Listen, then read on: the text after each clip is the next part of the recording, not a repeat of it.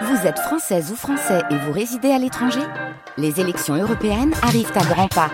Rendez-vous le dimanche 9 juin pour élire les représentants français au Parlement européen. Ou le samedi 8 juin si vous résidez sur le continent américain ou dans les Caraïbes. Bon vote Bon réveil, il est 7 heures.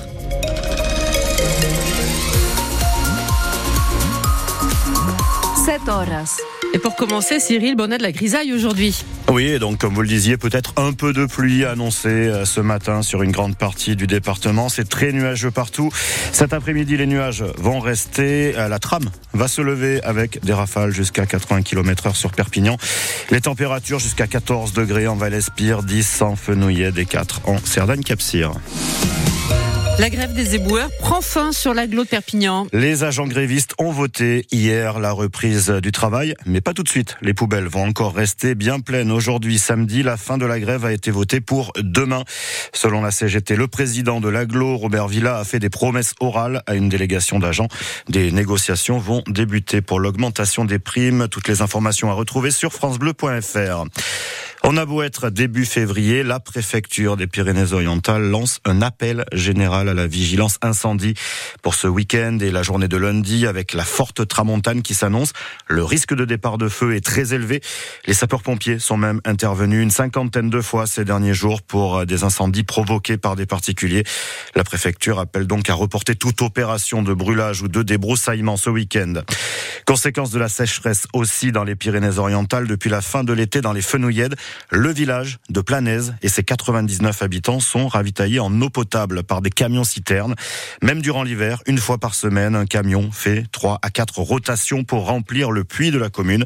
Antoine Fassi, directeur de la régie de l'eau d'Agli-Fenouillède.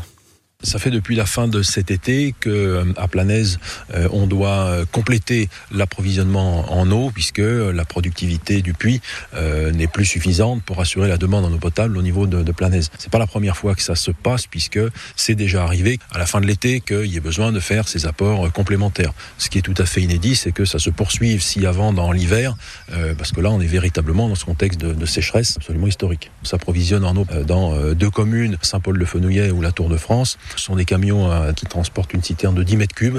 Et donc, on fait en une demi-journée entre 3 et 4 rotations, si bien que l'apport est situé entre 30 et 40 mètres cubes euh, en, complément une fois toutes les semaines. Ça a un coût, évidemment? Bien sûr. Le, coût du transport est entre 350 et 500 euros hors taxe par demi-journée. Depuis le début de l'été, là, on parle de combien? On parle de quelque chose qui tourne autour de 30 000 euros hors taxe. Un hommage national sera rendu à Robert Badinter, a annoncé hier Emmanuel Macron, une figure du siècle selon le président de la République. L'ancien ministre de la Justice est décédé hier à 95 ans. Il restera dans l'histoire comme étant celui qui a aboli la peine de mort et dépénalisé l'homosexualité. Robert Badinter, fils de déporté, était également ici le parrain du mémorial de Rivesaltes.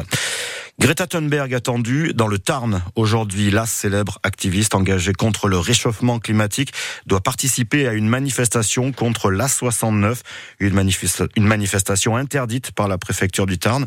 Le rassemblement est prévu aujourd'hui et demain pour protester contre cette autoroute qui doit relier Toulouse et Castres, un projet accusé de mettre en péril la biodiversité. Les travaux ont débuté en mars dernier, mais un collectif continue à occuper un bois près de Castres sur le tracé de l'autoroute. Le football avec aujourd'hui un match au sommet et c'est une affiche totalement inattendue à suivre. Oui, on connaît depuis des décennies les chocs entre le Real et le Barça dans la lutte pour le titre en Espagne. Et cette saison, les Madrilènes luttent avec d'autres Catalans. Gérone, la surprise de l'année en Liga. Et ce soir à 18h30, Gérone défie le Real sur son terrain. Le Real est premier et Gérone deuxième à deux points derrière.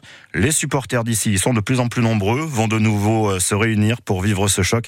Vincent et Thomas croient en un nouvel exploit.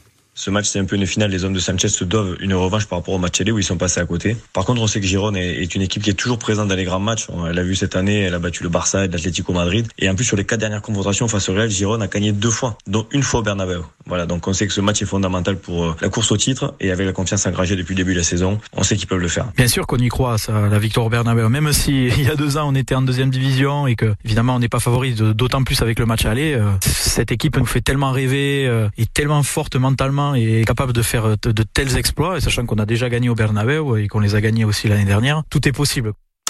Vaincre ou douter, l'équipe de France de rugby dispute son deuxième match du tournoi destination. Après sa grosse défaite contre l'Irlande, elle joue en Écosse à 15h15. Le deuxième ligne de l'USAP, Possolo Tulagi, sera remplaçant. Possolo Tulagi, le sélectionneur Fabien Galtier nous parlera de lui dans le journal de 7h30. Le football en France avec la Ligue 1, Marseille a fait match nul hier, un but partout contre Metz. À suivre ce soir, Lens, Strasbourg et PSG Lille. Une tête d'affiche de plus dévoilée hier soir pour le prochain festival des Déferlantes. Le rappeur Booba sera sur la scène au pied du Lydia au Barcarès l'été prochain. Ce sera le 11 juillet exactement. Et puis, le palmarès des victoires de la musique et un triomphe pour Zao de Zagazan. La jeune chanteuse de 24 ans est la grande gagnante de la cérémonie. Elle a remporté quatre trophées pour l'artiste masculin de l'année. C'est inédit, Michel. Il n'y en a pas un, mais il y en a deux. Ex Gazo et Vianney. Aya Nakamura remporte, elle, la victoire de l'artiste féminine de l'année.